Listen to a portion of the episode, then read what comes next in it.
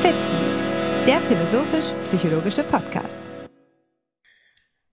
Herzlich willkommen, meine Damen und Herren, zur 84. Episode von FIPSI. Mein Name ist Hannes Wendel und ich freue mich, wie immer, meinen Freund und Co-Host Alexander Wendt an meiner Seite begrüßen zu dürfen. Lieber Hannes, an deinem Groß höre ich die Lasten eines Lebens eines jungen Akademikers. Die Stimme zum Gruß ist schon etwas matt. Das ist den Lebensumständen, der ständigen Arbeiterei, aber auch der Tageszeit geschuldet. So ergibt es sich, dass wir hier um knapp 20 Uhr zusammensitzen und jetzt in die Nacht gemeinsam starten in diesem frühen Herbsttag, um uns einem Herzensthema zu widmen. Die Stimme ist matt, das höre ich nicht gerne, aber du machst es mir da bewusst. Es stimmt natürlich zu einem gewissen Grad. Ich darf berichten, wir haben ja eigentlich die Tradition zum Eingang von FIPSI etwas zum Wetter zu sagen, dass es äh, ausgesprochen schönes Herbstwetter ist und ich denn das Glück habe, es in den Tiroler Alpen zu erleben. Der, der, die Lichtstimmung dieser Tage war sehr schön und ähm, es fängt gerade an zu herbsten, das heißt die Wälder werden bunt. Da lohnt es sich äh, rauszugehen, das habe ich auch getan und dementsprechend müde bin ich jetzt am, am Abend, am Ende des Tages. Aber ähm, wie du es eben auch schon gesagt hast, das lassen wir uns auch in guter alter Fipsi-Manier nicht zur Ausrede werden, sondern veranstalten die Tagung, unser Gespräch eben trotzdem. Und wir haben uns heute für das, für die heutige Sitzung ein Thema vorgenommen, das gewissermaßen zeitgemäß ist, aber nicht im herkömmlichen Sinn des Ausdrucks von Zeitgemäßheit. Ähm, das Semester steht bevor. In Köln geht es in fünf Tagen los, in Heidelberg glaube ich, etwas später. Heidelberg hat ein spätes Semester. Ich weiß nicht genau wann. Vielleicht zwei Wochen später. Ähm, und da das Semester losgeht, wenn man sich darauf vorbereitet, innerlich wieder mit Studierenden Kontakt zu haben, dann geht natürlich der Gedanke in der Erwartung an die Seminare, die man gibt, auch auf die, Inhalte der Seminare. Und ähm, letztes Semester, als wir unser Seminar gemeinsam gegeben haben, äh, haben wir die erste Sitzung in einer Tradition, die du schon länger äh, durchführst, der Reflexion darauf gewidmet, was Universität ist, was äh, Studieren bedeutet, was Lehrer sein bedeutet und so weiter. Und diese Tradition will ich jetzt über, äh, will ich jetzt mitnehmen, will ich übernehmen mit in meine eigene Lehre in Köln und für dich steht ja auch ein Seminar an, weswegen ich sicher bin, dass du auch diese Gedanken wieder gewälzt hast. Und jetzt nehmen wir eben diese Episode äh, von Fipsi zum Anlass, ein Thema dieses Komplexes uns vorzuknüpfen, und zwar das Thema der Bildung. Bildung als ein äh, Zentralthema der universitären Tätigkeit. Man könnte geradezu sagen, dass worum Uni geht, ist, sich zu bilden. Aber was bedeutet das überhaupt? Was meinen wir, wenn wir sagen, dass wir Bildung erwerben, dass die Universität eine Bildungsanstalt ist? Wenn wir sie von anderen Bildungsanstalten abgrenzen, beispielsweise von Institutionen, die Berufsausbildungen anbieten. Äh, das sind Themen, äh, die wir, denen wir uns heute nähern wollen und ich denke, dass ich den Anfang damit machen möchte, die Unterscheidung anzusprechen, die auch titelgebend für die heutige Episode ist. Die Episode heißt Ausbildung und Charakterbildung und ist einem Unterschied entlehnt, den Max Scheler äh, beispielsweise ähm, vorgelegt hat in seinen Schriften zum Wissen, zu den Formen des Wissens und zur Bildung, aber der eigentlich äh, ja selbstverständlich ist zu einem gewissen Grad, also ein Gedanke, der sicherlich seinen gedanklichen Ursprung vor Scheler selbst hat. Die Idee ist hier die, dass die Bildung, die an der Universität erworben wird, nicht gleich ist wie die Bildung, die eben ähm, an einer berufsausbildenden Institution erworben wird. Also man kann sich nicht zum Professor machen lassen, indem man einfach eine Kurszahl ähm, absolviert, indem man Prüfungen schreibt und so weiter, ähm, sondern worum Universität gehen soll, ist vielmehr Bildung im emphatischen Sinn, Bildung in einem Sinn, der sich nicht im Pädagogischen erschöpft. Ne? Also während Ausbildung auf der einen Seite so etwas Prozesshaftes meint, etwas Kartierbares, etwas Formalisierbares, meint Bildung eigentlich streng gesprochen gar nichts Pädagogisches mehr, sondern Bildung wird hier als ein Seinsverhältnis aufgefasst. Das äh, ist dann, das ist der entscheidende Ansatzpunkt, bei dem ich einsetzen will. Ich will die Ausbildung beiseite lassen, erst einmal, und diese Bildungsperspektive als Seinsverhältnis fokussieren. Darin steckt nämlich der Gedanke, dass Bildung nicht das ist, für das wir es gemeinhin halten. Ne? Bildung ist nicht ein Wissensverhältnis, sondern es ist ein Seinsverhältnis. Hm, was bedeutet das? Wäre Bildung ein Wissensverhältnis, dann würde sie sich erschöpfen im Erwerb vom Wissen, im Haben vom Wissen. Dann wäre der Gebildete, der mehr weiß und der weniger gebildet, der weniger weiß. Und ähm, das ist wiederum das Bild, das dem zugrunde liegt, wenn wir von ähm, Bildung so nachdenken, als würde es sich um, Informa äh, um Informationsvermittlung handeln, also um den Prozess des Unterrichtens zu beschreiben, könnte man sagen. Jemand, der viel weiß, übermittelt sein Wissen als Information an die, die weniger wissen und reichert die gewisserweise an. Gerade so, als wären wir Computer oder als wären die Studierenden Kübel, in die man jetzt das Wissen schüttet, nicht wahr? Und ähm, das ist das, das, ja, das kann man nicht anders sagen, so wie ich es gerade dargestellt habe. Das ist das, ähm, das die Verfallsform von Bildung gegenüber die äh, gegenüber der Scheler sich abgrenzen möchte und diese Abgrenzung möchte jetzt ich jetzt für die Zwecke dieser Episode folgen, indem er indem ich mit ihm die Bildung als ein Seinsverhältnis charakterisiere. Und das ähm, bedeutet, eine ganz andere Perspektive einzunehmen. Jetzt geht es nicht mehr darum, wie Wissen vermittelt wird, sondern darum, was die Bildung zum ähm, Sein der Studierenden selbst beiträgt. Und damit wird die Bildung zu einer, jetzt nehme ich einen Ausdruck von unserer zweiten Quelle, die wir heute äh, betrachten werden, damit wird Bildung zu einer anthropogenetischen Kategorie, also zu einer Kategorie, die unser Sein, unser Menschsein betrifft, und zwar in einer besonderen Weise, nämlich in einer Weise, die ihre Genese, die ihr Werden betrifft. Also die Bildung ist der Prozess, in dem wir uns zu dem machen, was wir sind. Die Bildung ist das, wodurch wir uns selbst zum Menschen machen. Und das hat jetzt eine ganz spezifische Bedeutung, nämlich die Bildung ist hier dasjenige bei Scheler in diesem Gedankenkosmos, durch das wir erkennen, dass wir selbst die ganze Welt in uns tragen, nicht wahr? Dass wir erkennen, dass wir die Welt im Kleinen sind und an den Strukturen, die die Welt im Großen ähm, strukturieren oder ordnen, teilhaben, diese in, in uns wiederfinden und somit durch diesen Bildungsprozess an uns selbst gleichsam uns öffnen für die Welt im Großen, für die Welt im Ganzen. Das, ähm, was ich jetzt so versucht habe, in, in natürlicher Sprache auszudrücken, kann man auch technisch sagen. Und für die Kenner der Scheler-Literatur ist das dann vielleicht der, der nützlichere Anhaltspunkt, aber für die Nichtkenner ist eben die Natur, natursprachliche Ausdrucksweise auch unersetzlich. Wenn man das jetzt technisch sagen würde, würde man sagen, dass Bildung das ist, in der Prozess ist, durch den der Mensch sein Mikrokosmos sein entdeckt. Das heißt, dass in ihm die Strukturen des Makrokosmos sich wiederfinden. Der Mensch ist der ganze Kosmos im Kleinen und dass die Erfahrung, die der Mensch in der Bildung macht, Korrelat universaler Erfahrungsbereiche wird. Ne? Also dass die, äh, die Bildungserkenntnis, die er an sich macht, zugleich eben Aufschlüsse über die Welt im Ganzen geben kann. Das wäre die technische Ausdrucksweise hiervon und das Ergebnis dieser Bildung wäre in diesem Sinn die Weltoffenheit. Also dieses mystische Wort der philosophischen Anthropologie. In der Bildung öffnet der Mensch sich für die Welt. Und das bedeutet, äh, eben, eben genau das, was ich jetzt versucht habe zu beschreiben, diesen Prozess durch die Selbsteinsicht ähm, zu einer Einsicht zu gelangen, die, wenn man im Gemeinverstand denkt, über die Erkenntnis des Selbst hinausgehen würde. Aber es hat noch weitere Implikationen, nämlich äh, hat es eine Implikation für das zugrunde gelegte Menschenbild schlechthin.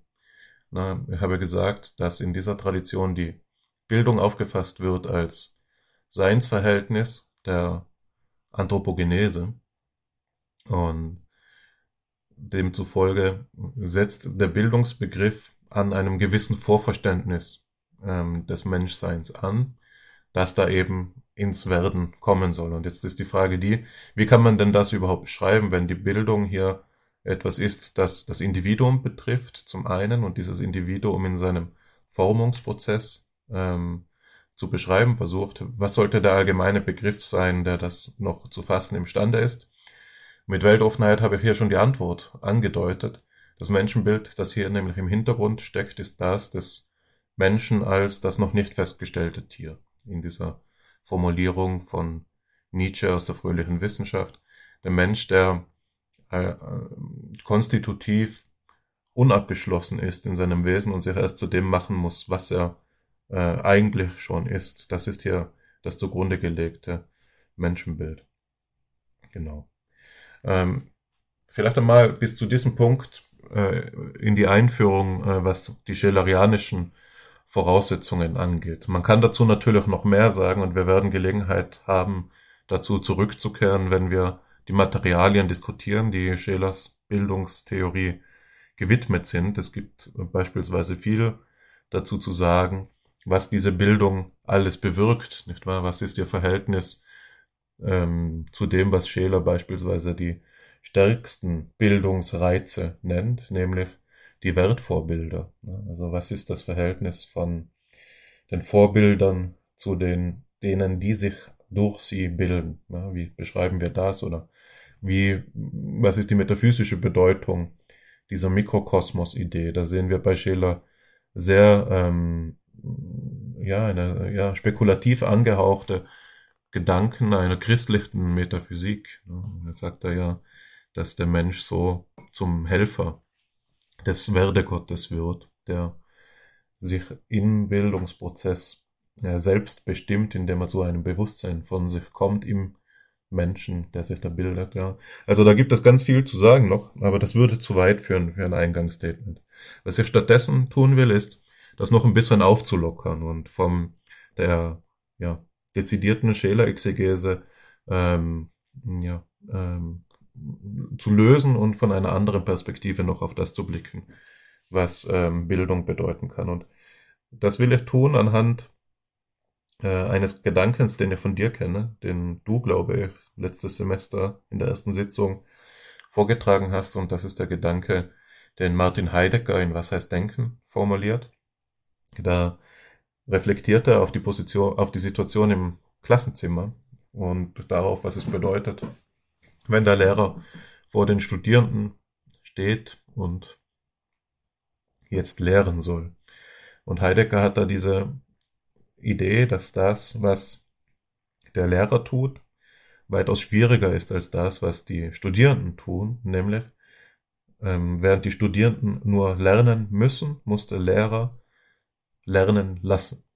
Und dieses Lernen lassen ist die anspruchsvollere Tätigkeit. Und das hat für Heidegger, geht für Heidegger so weit, dass er sagt, dass die Studierenden sich in dem, was sie tun im Klassenzimmer, sicherer sind, als der Lehrer sich ist in dem, was er tut. Also die radikale Verkehrung dessen, was ich vorhin als die Kübelmetapher der Bildung ähm, ähm, karikiert habe, wo die Idee die war, dass der vielwissende Lehrer sein Wissen als Information in die Studierenden schüttert, äh, in sie übergibt und sie quasi anreichert und sie sich selbst annähert dadurch, äh, verkehrt sich hier. Hier sind es auf einmal die Studierenden, die die ja epistemisch privilegierte Position haben oder die so ganz genau gesagt ist das nicht. Hier sind es die Studierenden, die die existenziell weniger herausfordernde Situation haben, nicht wahr? Wo es die Aufgabe der Studierenden bloß ist, sich zu bilden, sich ganz in das in in in dem aufgehen zu lassen, was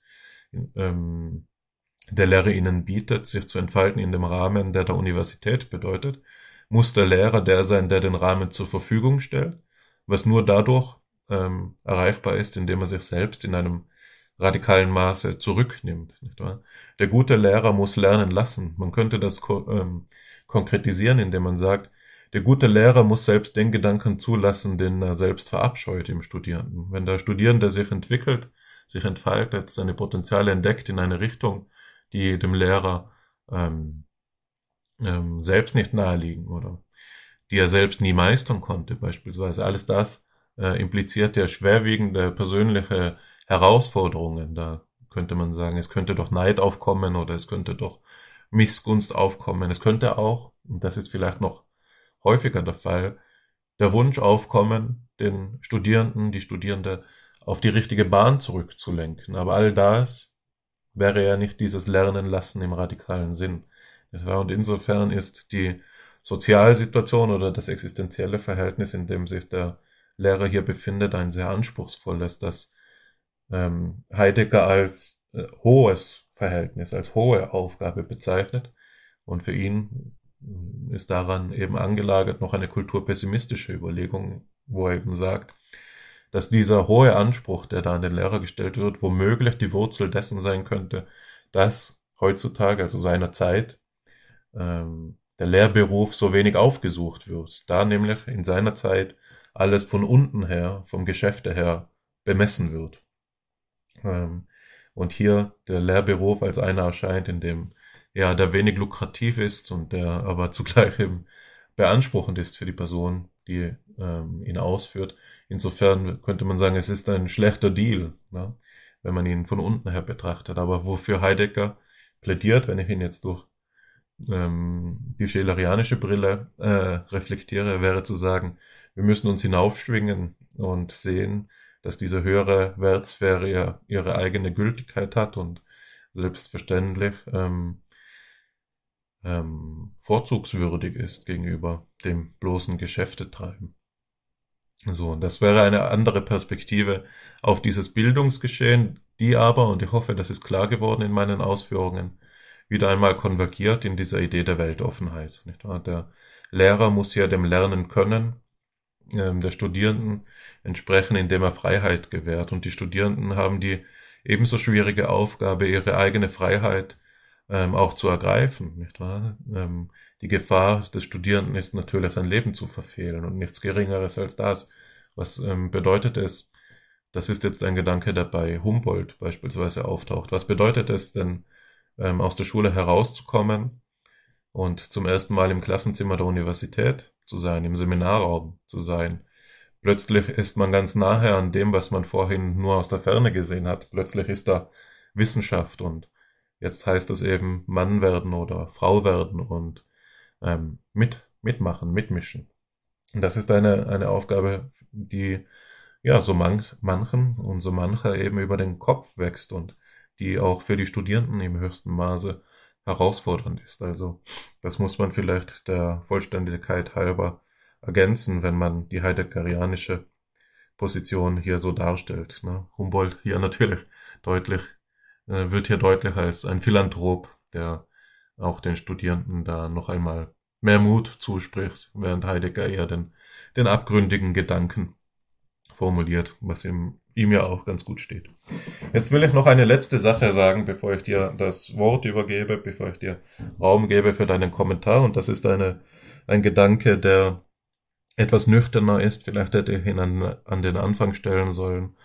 Ähm, er, er betrifft die die Frage nach dem Zustand des Bildungssystems an der Universität und ähm, kann formuliert werden, beispielsweise mit Max Weber. Max Webers Schrift Wissenschaft als Beruf ist ja ähm, weitgehend bekannt, erfreut sich einer gewissen Popularität und enthält den Gedanken, dass das Bildungsinstitut Universität tatsächlich so beschrieben werden kann, wie Heidegger es ähm, pessimistisch bemerkt, nämlich als zusehends ökonomisiert. Ähm, Weber artikuliert das anhand einer marktökonomischen ähm, Überlegung, anhand der Perspektive des Volkswirtes und stellt eben fest, dass Deutschland zusehends ähm, amerikanisiert wird, ne? wo ähm, Scheler wenig früher noch gesagt hat, dass Deutschland im Unterschied zu anderen Ländern wie Italien oder Spanien oder Russland ähm, sich von ideolo ideologischen und von ökonomischen Einflüssen äh, in der Universität ähm, bemerkenswert frei halten konnte, stellt Weber eben später fest, dass dem tatsächlich nicht mehr so ist und dass dem unter dieser volkswirtschaftlichen Perspektive vielleicht auch schon länger nicht so war, sondern dass Deutschland eben ähm, gewissen allgemeinen und ähm, nicht inhaltlichen Veränderungen unterlegen ist im Universitätswesen, die dazu geführt haben, dass es so wurde, wie es wurde. Ein Beispiel dafür ist die Massenuniversität. Die Anzahl der Studierenden steigt rapide, was Einfluss hat auf ähm, gewisse Abläufe, die in der Universität eine, eine lange Tradition hatten und so nicht mehr durchgeführt werden können, wie sie einmal durchgeführt wurden. Jeder oder jeder, die von Ihnen, den Zuhörenden, Psychologie studiert hat, kennt das, dass ähm, Prüfungen nicht mehr mündlich, sondern ähm, schriftlich abgelegt werden und meistens oder ausschließlich im Multiple-Choice-Format. Also wenn, während man, ähm, dass du gerne erzählst, während dein Doktorvater Joachim Funke noch ähm, äh, persönlich eingeladen wurde ins persönliche Haus des seiner Professoren im ersten Semester sich vorstellig machen sollte und deine persönliche Beziehung gestiftet wurde, ist das heute nicht mehr so der Fall und gar nicht so sehr aufgrund der Böswilligkeit der Professoren, sondern aufgrund von ähm, Überlegungen, die das Zeitmanagement betreffen in erster Linie. Natürlich auch aufgrund kultureller Veränderungen, aber das ist eben miteinander verschränkt. So, das ist die eine, eine Perspektive, die Vermassung der Universität, äh, ja, die Vermassung des Universität, Universitätsbetriebes. Die Ökonomisierung war der andere. Hierfür wählt Max Weber auch den Begriff der Amerikanisierung der Universität in Deutschland. Ähm, etwas, das, glaube ich, zu weit führen würde, wenn ich es jetzt noch ausführe. Worauf ich ähm, hinaus will, ist zu sagen, ähm, dass unter der marktwirtschaftlichen Brille natürlich die Frage ähm, nahegelegt wird, wie sieht das denn heute aus und hat sich das gebessert seit Webers Zeiten? Die Antwort muss hier auch recht nüchtern ausfallen. Spätestens seit Bologna ist ja doch, muss man ja doch feststellen, dass wenn überhaupt die Professionalisierung und die Ausbildungskultur ähm, zugenommen hat an der Universität und dass gerade deshalb auch diese Unterscheidung, die titelgebend ist für die heutige Episode, virulent ist für diese Reflexion, die wir heute anstellen wollen, weil äh, es eben nicht trivial, nicht mehr so trivial ist, wie ich es eingangs dargestellt habe, dass Universitätsbildung anders ist als Ausbildung, etwas anderes ist, und zwar einen kategorial anderen, ähm, einen kategorialen Unterschied bezeichnen könnte. Man ähm, wird ja heute mehr denn je mit dieser Idee konfrontiert, dass man Lehre standardisieren müsste, dass Prüfungsleistungen vergleichbar werden müssen, dass Lehrpläne durchgeführt werden müssen, dass ähm, Lehrer auch eingesetzt werden, die ähm, eigentlich ganz äh, mit der Lehre äh, un unverträglichen und von ihr auch unabhängigen Kriterien genügen. Nicht wahr? Wer wird dann Universitätsprofessor?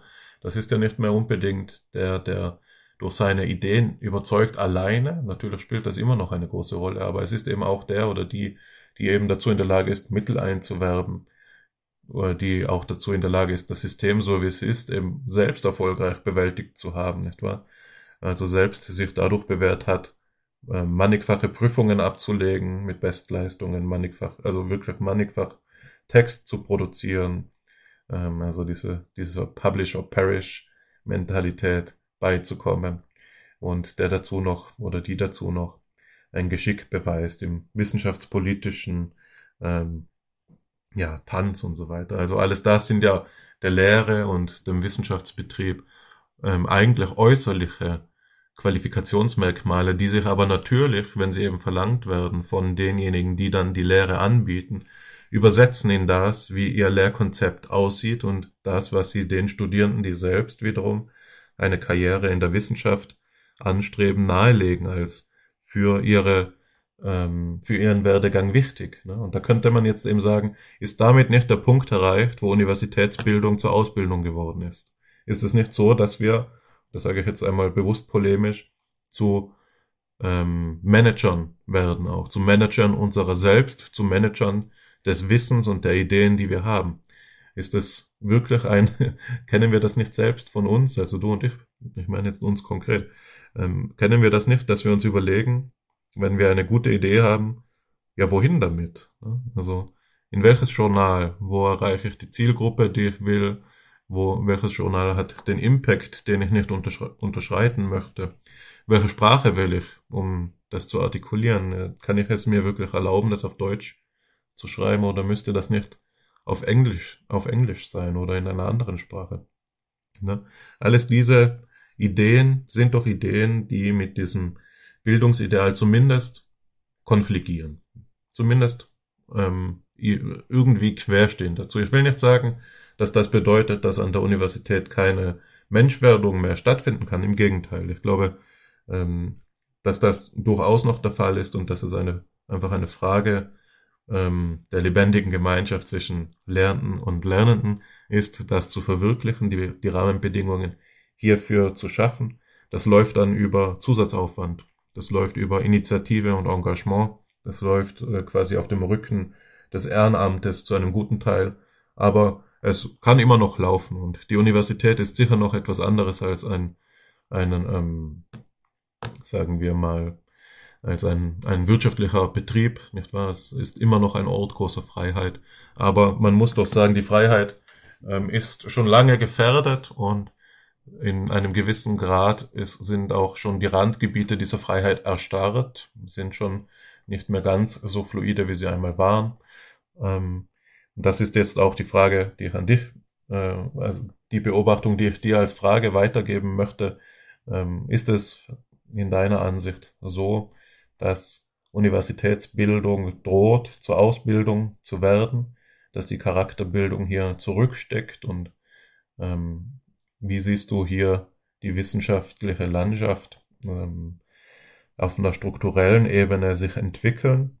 Mhm. Es gibt es Grund zur Hoffnung, gibt es Grund zur Sorge und vielleicht im Allgemeineren, aber das wirst du ohnehin tun, äh, würde ich dich noch darum bitten, dein, dein Verständnis von Bildung darzulegen. Das mache ich mit Freuden. Ich beginne dort, wo du geendet hast, mit dem mit der Frage nach der sozialen Verfassung der Universität, möchte dann aber auch schnell zurück zu diesem Bildungsbegriff kommen, zu dem es viel zu sagen gibt. Die Universität ist ja eine Einrichtung, die ihre Gewähr nicht geschenkt, äh, sondern erarbeitet hat. Äh, nicht als Geschenk erhalten hat, sondern die sich selbst behauptet hat. Das Motiv der Universität ist eine Selbstbehauptung, als die ersten Universitäten gegründet wurden, zu denen eben auch die Universität Bologna gehört, meinetwegen auch die Universität der Sorbonne, handelt es sich um eine Säkularisierung, eine ähm, Selbstbehauptung der Bildung jenseits der Klöster, äh, die Theologie eben auch als eine Form der Reflexion auf das Religiöse, die eben nicht einfach nur Katechismus ist. Die Universität ist also eine Gemeinschaft von Menschen, die sich der Bildung verschrieben haben und die diese Bildung gegen die Institutionen ihrer Zeit zu erreichen versuchen. Das Motiv der Universität ist also gerade nicht, dass sie das Grundgerüst einer bildungsbürgerlichen ähm, Selbstverständlichkeit schafft, sondern Bildungsbürgerlichkeit entstammt aus einem Selbstbehauptungsgedanken, der immer die äh, ein skeptisches Auge auf die Umstände wirft, in denen äh, sie steht. Wenn wir also von der Kritik der Universität sprechen, dann glaube ich, dass wir von der Kritik des Selbstverständnis universitären Arbeitens, Lehrens und Forschens sprechen müssen. Die Grundhaltung hat sich hier geändert.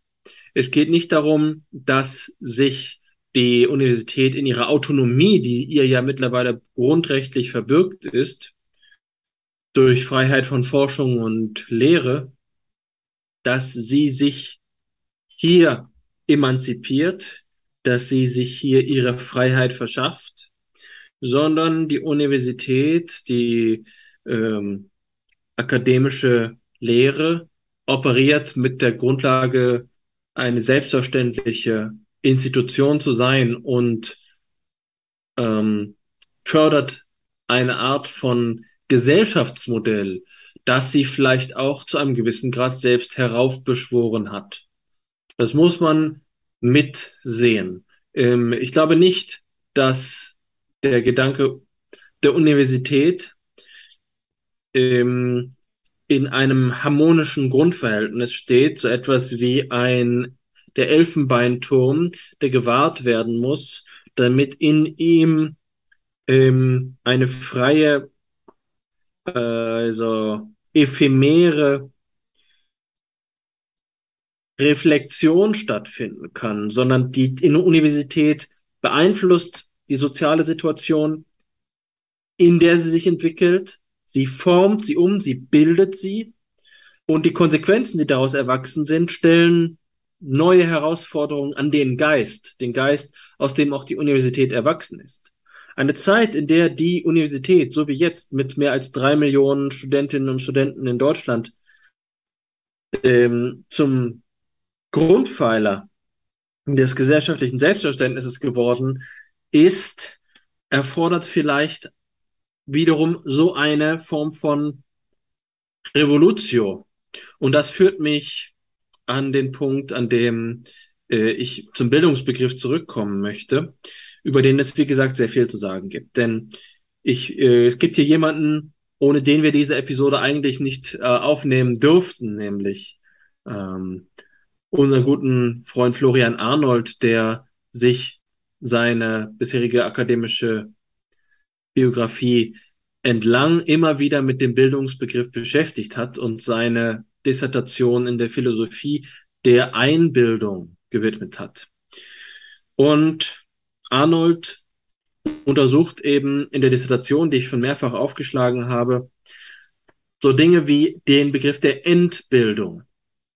Entbildung zum Zweck einer neuerlichen Bildung, einer Umbildung oder eben jetzt hier auch dieser schöne Begriff der Überbildung.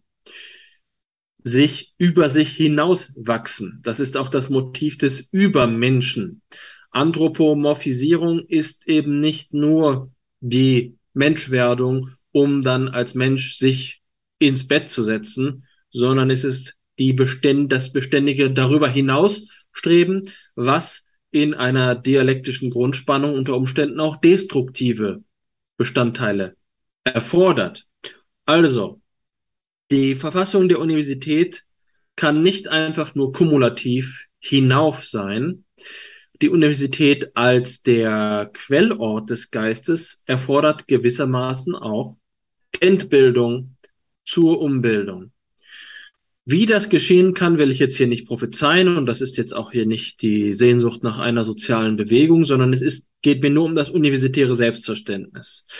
Ich glaube nicht, dass wir einen geschützten Raum der Universität brauchen, denn das führt eher zu einer Lethargie, einem Phlegmatismus, eines äh, einer bloßen ähm, Selbstverherrlichung des Geistes. Die Universität wächst im Widerstand und ökonomische Situationen sind ein gesellschaftlicher Widerstand, der dann die Forscherinnen und Forscher auf den Plan rufen sollte. Und so wird Universität eben als zum Bewährungsort für jede und für jeden, in dem man vor der Entscheidung steht. Affirmiert man den bisherigen Bildungsbegriff oder denkt man an der Bildung selbst weiter äh, versucht man die Bedingungen der Möglichkeit von Bildung zu reflektieren, um dann voranzuschreiten und sich eben umzubilden.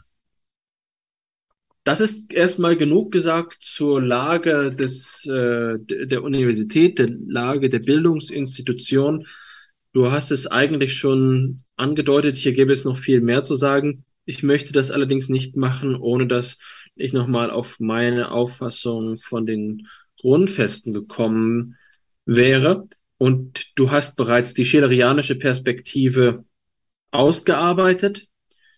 Ich halte es für wertvoll, das noch zu ergänzen mit ein paar begriffsreflektierenden, ins Allgemeine strebende äh, Betrachtungen über den Begriff der Bildung.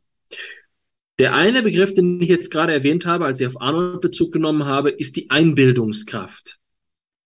Und die können wir jetzt erstmal in den Begriff zerlegen. Ja, die Kraft, was bedeutet das hier? Das ist erst einmal im kantianischen Sinne, bei dem der Begriff der Einbildungskraft aufgegriffen wird, entwickelt wird, in die Philosophiegeschichte wesentlich eingepflanzt wird. Da ist die Kraft durchaus noch die Fakultät, die das Vermögen, der Kraft- und der Vermögensbegriff, das ist eine subtile Unterscheidung in der Schulphilosophie, die ich jetzt erstmal beiseite schieben möchte. Mir geht es auch gerade nicht so sehr um den Begriff Kraft, den möchte ich eigentlich einklammern. Es geht um Einbildung. Und bei Einbildung haben wir sofort alle die Idee, es handle sich um Fantasie um, oder um so etwas wie ähm, Vorstellungen, um davon, dass wir uns etwas einbilden, so wie man vielleicht einen Fehler macht, wenn man sich einbildet, es sei richtig, äh, dass äh, 1 plus 1 gleich 3 sei. Das wäre vielleicht so ein Begriff von Einbildung. Und er ist nicht grundlos hier die Assoziation. Denn in dem Wort Einbildungskraft gelingt es uns zu sehen, dass das Wort Bildung auch vom Wort Bild kommt, vom Eidos, vom von äh, der Imago, dem dem Bild, das wir äh, kennen und das wir vor Augen haben. Hier wird das Wort Einbildung also im doppelten Sinne zum Metapher. Also die Bildung ist, steht in Bezug zur Einbildung, weil hier ein Bild geschaffen wird. Und dieses Bild wird nun eben auf jemanden geprägt. Es wird jemandem zum Vorbild gemacht. In der Bildung entsteht ein Bild von uns selbst, das uns über uns hinausweist, das uns eine Schablone gibt, in die wir hineinwachsen können. Deswegen gibt es auch die alte christliche Idee, wenn wir von Imago sprechen, Imago Dei, die Ebenbildlichkeit. Das heißt auch Mimesis, das heißt auch Nachahmung. In der Bildung streben wir danach, einem Bild zu entsprechen. Und äh, das wir hier von der Imago Dei sprechen, hat viel mit dem zu tun, was du als anthropogenetischen Prozess bezeichnet hast. Es geht nämlich bei dieser Überbildung, von der ich gesprochen habe, ein Begriff, den Florian Arnold von Meister Eckhart nimmt, um so etwas wie Selbstvergöttlichung. Also die ähm, Imago Dei, die, das Streben nach Gottes Ebenbildlichkeit ist nicht, also Gottes Ebenbildlichkeit ist nicht nur ein Geschenk, das äh, uns sozusagen physiognomisch auszeichnen würde, sondern die, ähm, das Imago Dei ist ein Auftrag, uns dem Göttlichen anzunähern, und zwar in der Bildung, die dem Bild des Gottes nachstrebt. Das ist hier enthalten. Ähm, Arnold verwendet dabei einen Begriff, der uns auch indirekt zu einer unserer Quellen weiterleitet. Und zwar, wenn er auf Platon schaut. Er verwendet den Begriff Periagoge. Das ist die Idee, die wir aus dem Höhlengleichnis kennen. Wir schauen auf die Schatten und wenden uns um, um dann die, den Quell der Schatten zu sehen, den Ursprung der Schatten zu sehen. Das ist das Moment der Umkehr. Die Umbildung, von der ich gesprochen habe, ist eine Periagoge. Es ist auch eine Bekehrung. Das Wort Periagoge kann man auch als eine Bekehrung verstehen. Ähm, wir finden außerdem noch die Idee, dass es dabei so etwas gibt wie ein Urbild. dass es in der Periagoge ein äh, Ursprung der Bilder gibt und dass den Bildern in ihrer Ursprünglichkeit etwas Besonderes einwohnt. Das ist die äh, Kraft des Genialen, die uns zu den Urbildern zurückführt. Wenn wir also sagen, dass wir in der Bildung uns bilden, dann kann das sein, dass wir uns verbilden, dass wir eine Halbbildung durchführen oder eine Unbildung ähm, durchführen. Das heißt, wir erreichen nicht so etwas wie äh, diesen anthropogenetischen Prozess, von dem du gesprochen hast. Die Bildung kann eben sich zu etwas verstetigen wie dem Nürnberger Trichter, dem Bild, das dafür verwendet wird, dass bloß induktive Schulbildung dazu führen kann, dass die Kinder etwas lernen, was sie nicht gleich verstehen, ähm, was sie nicht gleich verstehen, sondern einfach nur zum Beispiel die Jahreszahlen aufsammeln, die Jahreszahlen ähm, verkörpern, ohne dass äh, sie davon einen Begriff gewinnen, ohne dass sie wirklich etwas, ohne dass sie wirklich daran wachsen.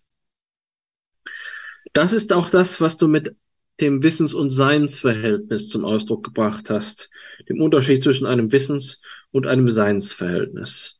Seinsverhältnis bedeutet, die Umbildung betrifft uns jeweils selbst.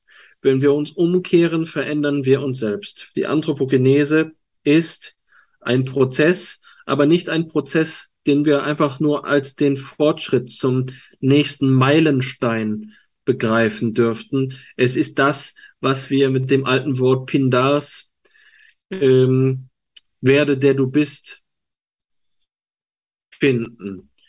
Es ist den Satz, den Nietzsche übersetzt hat, wie man wird, was man ist. Bildung ist keine Umkehr, so dass wir endlich mehr sehen. Endlich sehen wir ein, dass die Schatten eine andere Quelle haben. Das ist eine Vulgarisierung des Höhlengleichnisses. Im Höhlengleichnis geht es nicht darum, dass wir die Schatten so sehen würden, wie sich das die Empiristen vorstellen, wenn man von Erinnerungen spricht. Erinnerungen sind für die Empiristen leblos. Sie sind schwächer. Der Schatten an der Wand ist vielleicht grau, er ist vielleicht verzerrt. Und jetzt könnte man ja meinen, die Periagoge sei eine Umkehr zu den Urbildern, in denen wir jetzt mit Klarheit sehen, ah ja, in Wirklichkeit ist dieser Apfel nicht zweidimensional, sondern dreidimensional und die Farben sind viel klarer. Nein, das Wesentliche ist daran die Befreiung, die Umkehr in Freiheit, die Emanzipation. Der Bildungsprozess führt zu einer Änderung des Seinsverhältnisses, weil wir vorher in einer weltgeschlossenen Abhängigkeit stehen. Im der Höhle sitzend sind wir in den Darstellungen des Höhengleichnisses gebunden. Wir sind vielleicht gefesselt.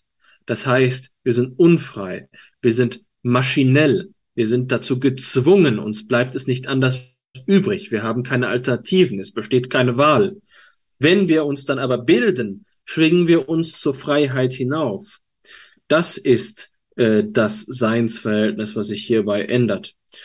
Und natürlich sind das jetzt Begrifflichkeiten, die aufgrund ihrer Größe aller Konkretheit entbehren. Wenn ich von der bloßen Freiheit spreche, dann kann man sich auch gleich in einem leeren Raum äh, vorstellen, als würde man sich überall hindrehen können, aber es darf ja nicht in, es darf ja zu keiner Bindung führen, so dass die Freiheit verloren ginge. Also bleibt es eigentlich nur übrig, dass man sich im luftleeren Raum um sich selbst dreht. Das kann es nicht sein, denn ähm, dieser, diese Form von Freiheit, von der wir hier sprechen, ist eben eine, die es vermag, so wie ähm, ich es vom Genie gesagt habe, mit der Freiheit, die gewonnen wird, sich neuen Urbildern zuzuwidmen. Also ähm, hier ist Bildung verstanden als eine entdeckende Tatkraft, etwas Neues zu erblicken, die Horizonte der äh, äh, bisherigen geistigen Verfassung des Menschen zu erreichen äh, und zu erweitern. Das ist wohl ein wesentlicher Bestandteil vom Bildungsbegriff. Und der entscheidende Punkt dabei ist für mich jetzt erstmal zu sagen, es geht darum, ein Bild zu schaffen. Und dieses Bild können wir so verstehen, dass das Vorbild uns vorgibt, wohin wir zu gehen hätten.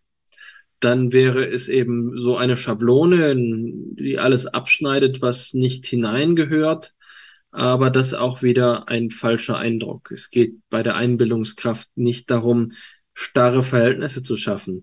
Das Vorbildliche ist nicht das Ziel, das Vorbild ist die Richtung, das Hinaufschwingen der Einbildungskraft. Hier ist der Prozess angelegt. Der Prozess ist nicht ein Voranschreiten bis hin zu, um zu, etwas, äh, um etwas zu erreichen, sondern es ist ein in Gang kommen, es ist ein Aufbrechen, es ist ein ähm, hinein sich hineinbegeben in dieses Strebeverhältnis. Deswegen halte ich das die Begriffssprache von Goethe für ausgesprochen reich und wertvoll um dem Bilden nachzukommen. Goethe spricht an vielen Stellen vom Streben, vom Streben als der menschlichen Verfassung. Und wohl kaum jemand steht für Bildungsbürgerlichkeit in einem authentischen Sinne wie Goethe selbst.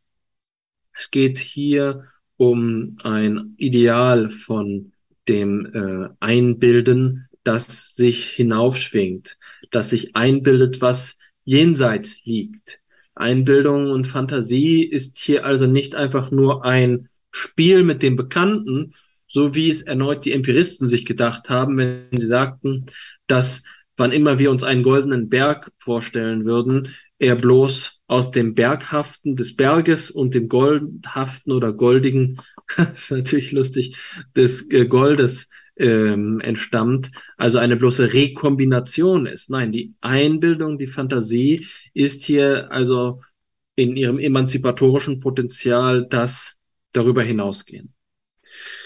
Nun, das habe ich jetzt so gesagt, ähm, es bleibt jetzt hier sehr philosophisch. Die Frage ist immer, wie man es in die Tat umsetzt und diesen Weg hast du ja mit deinen beiden Anschlusskomplexen insbesondere mit der Frage nach der Lage der Universität auch schon vorgezeichnet.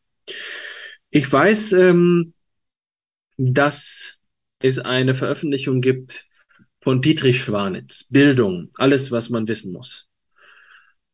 Hm, ich habe mir äh, diese Sache angeschaut und zwar, zwar schon sehr früh. Ich war wissbegierig und damit meine ich sehr wohl also das Wissensverhältnis, nicht das Seinsverhältnis als ich mir das ähm, als Hörbuch gewünscht habe im jugendlichen Alter.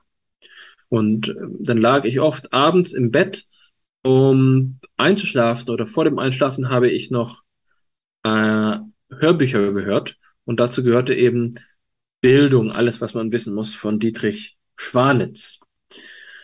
Da wurde erzählt, wie Trojakriege gefochten wurden und oft bin ich nicht über die erste CD hinausgekommen weil ich eben wieder eingeschlafen bin. Jedenfalls habe ich es nie zu Ende gehört. Der Eindruck, der mir dabei geblieben ist, ist, dass es hier nur so um etwas geht, wie man redensartlich sagt, Allgemeinbildung. Ein sedimentierten Wissensschatz der äh, Öffentlichkeit in einem bestimmten Kulturraum, in einer bestimmten kulturellen Selbstverständlichkeit. Aber dann merkte ich später, als ich ähm, Schwanitz Buch auch noch irgendwo rumliegen sah und ich den Namen kurios fand, als ich ihn wiederentdeckte, in seiner Biografie, dass er kein Flachkopf war. Dietrich Schwanitz, ein Anglist, hat sich zum Beispiel in seinem Leben ausführlich mit Niklas Luhmann auseinandergesetzt. Ähm, das muss noch nichts heißen. Ich kann an dieser Stelle auch nicht viel mehr sagen als das. Aber das konkrete Verhältnis zwischen Wissen und Sein ist jetzt nicht so, dass man vielleicht jetzt ähm, vulgär frommianisch sagen könnte, Wissen hat man, aber Bildung ist man. Und dementsprechend ist es vielleicht so, dass man sogar dahin gehen würde, zu sagen, das Wissen ist selbst nur eine Fessel. Wissen reaffirmiert nur die Geistestradition. Wozu überhaupt die Kenntnis erwerben von der Vergangenheit, wenn ähm, sie doch eigentlich nur uns daran bindet und unsere Einbildungskraft blockiert, weil wir uns mit schon Dagewesenen beschäftigen, statt unsere Fantasie frei ziehen zu lassen. Das halte ich für einen Fehler. Es sollte nicht so leichtfertig das Wissen beiseite geschoben werden. Und auch hier kann uns Max Scheler wieder helfen, denn er unterscheidet ja verschiedene Begriffe des Wissens. Bildungswissen ist das Wissen, das hier sicherlich als das, dem, das mittlere seiner drei Wissensbegriffe neben dem Nutz- oder Herrschaftswissen und neben dem Erlösungswissen, was hier in Frage kommt. Wissen ist zur Bildung nötig. Und das ist sicherlich nicht nur Methodenwissen. Es geht nicht darum, dass wir mh, hm, beispielsweise nur Achtsamkeits- oder Meditationstechniken erwerben müssen und uns so bilden. Nein, da bin ich nüchterner. Ich bin fest davon überzeugt, dass die Spielräume für eine Überbildung, für eine Hinaufbildung immer Komplexitätsanforderungen haben. Und damit meine ich jetzt nicht den leeren Begriff der Komplexion, der bloß äußerlichen Verbindung. Wenn ich Komplexität sage, dann verwende ich nochmal das Bild, was ich schon einmal verwendet habe, als wir über Komplexität sprachen, nämlich der Stadt. In so mancher gigantischen Stadt der Welt, sagen wir mal in Mexiko-Stadt, verhält es sich so, dass man sich vielleicht wie auf dem Land fühlt, weil die urbane Dichte nicht hoch genug ist. Und so manche äh, Orte wie die Heidelberger Hauptstraße können eine Dichte erreichen, obwohl ähm, diese kleine Stadt in ihrem altstadt,lichen Kern nicht einmal Hochhäuser hat. Die Komplexität, die dabei vorherrscht, betrifft den Umstand, dass wann immer irgendwo ein Stein im Pflaster der Straße zerschlagen ist, gleich am nächsten Tag eine Maurerin oder ein Maurer dort sitzt und äh, ihn repariert. Diese Touristenmetropole Heidelberg wird in ihrer Straße keine Schäden zulassen und dafür ist ein komplexes System erforderlich. Komplexität heißt wohl hier in diesem Sinne am ehesten eine Dichte. So wie Davor Löffler davon sprach, dass ein Kampfjet eine höhere Informationsdichte, um viele Potenzen höhere Informationsdichte habe als die Sonne. Äh, so denke ich, ähm, sollten wir auch über das Wissen nachdenken. Wissen über die, die Episoden der Geschichte zu haben, ein wenig über das Hochmittelalter zu wissen, ein wenig über die Architektur der Gotik zu wissen, ein kleines bisschen über die Geografie Griechenlands zu wissen, etwas über die nordische Mythologie aus Computerspielen zu wissen. Das ist nicht dichtes Wissen und es wird zu keiner Überbildung führen. Dichtes Wissen ist dann, wenn von Leidenschaft geleitet sich die Zusammenhänge vernetzen, dynamisch werden, die kleinen Fragen große Konsequenzen haben können, weil ein detaillierter Unterschied eine große Konsequenz haben kann für die Gesamtheit aller anderen Dinge. Ich weiß noch, wie ich einmal darauf aufmerksam gemacht wurde, dass in Verona, der Stadt Verona, äh, an einigen alten Türen eine Holzschnitzkunst zu sehen sei, die in Verwandtschaft stehe mit äh, den äh, mit der Kauf mit, mit der Handwerkskunst des Baltikums. Und diese, dieser Zusammenhang führe wohl darauf, dass die Handelsnetzwerke des Früh- und Hochmittelalters viel komplexer waren, als man gemeinhin zu glauben denkt. Und das betrifft nicht nur die Warenexporte, sondern auch die Vernetzungen von handwerklicher Kenntnis. Solche Details wahrnehmen zu können, erfordern so einen hohen Grad von Bildungs- und Wissensdichte. Damit so etwas eine Transformation des eigenen Seins erfahren kann, ist einfach mehr nötig. Und darauf greife ich, und damit möchte ich auch meinen aktuellen Beitrag schließen, nochmal auf Henri Bergson zurück. In seinem Buch der schöpferischen Evolution habe ich jetzt ganz nach meiner eigenen Lesart ein paar Passagen gefunden, die den Gedanken für mich bergen, dass ähm, die Entwicklung, die evolutionäre Entwicklung, die schöpferische Evolution nicht einfach durch einen Zufall in die höchsten Ebenen, in die höchsten Sphären voranschreiten kann. Wir nehmen keine triviale organische Organisation wie ein Einzeller und können mit einem evolutionären Schritt in eine engelsgleiche Komplexität hinaufsteigen. Es erfordert immer eine Anspannung, eine neckentropische Anballung von Kraft. Und so ist es auch mit dem Wissen. Das Wissen kann nicht irgendeine Allgemeinbildung sein, die mal hier und mal dort verweilt und den Sachen gegenüber gleichgültig ist. Die, das Wissen muss ein heißes Wissen sein, ein Wissen, das sich so verdichtet, dass es also explosiv wird und sich aus ihm etwas ergeben kann. Das verlangt Leidenschaft und das verlangt eben auch schlicht und ergreifend einen hohen Kenntnisgrad von dem Sachgebiet. Dementsprechend möchte ich meine Ausführungen zum Bildungsbegriff nicht so verstanden wissen, dass es ein Aufruf dazu sei, das Wissen fallen zu lassen. Nein, im Gegenteil. Wissen darf nicht beliebig sein, Wissen darf nicht gleichgültig sein. Wir dürfen dem Wissen gegenüber nicht indifferent sein und ein bloß im Nürnberger Trichter erworbenes Allgemeinwissen, das dazu dient, bloß nicht auf der Cocktailparty langweilig zu sein, wird nicht zur Seinstransformation führen. Genauso wenig wird die Abwesenheit von Wissen dazu führen. Bildungswissen ist nicht einfach eine Kategorie von Wissen, bei dem wir sagen können, die ähm, chemikalische Gleichung auswendig zu lernen, könnte unter keinen Umständen Bildungswissen sein. Es kann immer nur Nutzwissen sein. Nein, das hängt wesentlich von der persönlichen Situation eines Menschen ab und es hängt von seiner Persönlichkeit ab. Das macht äh, etwas zum Bildungswissen.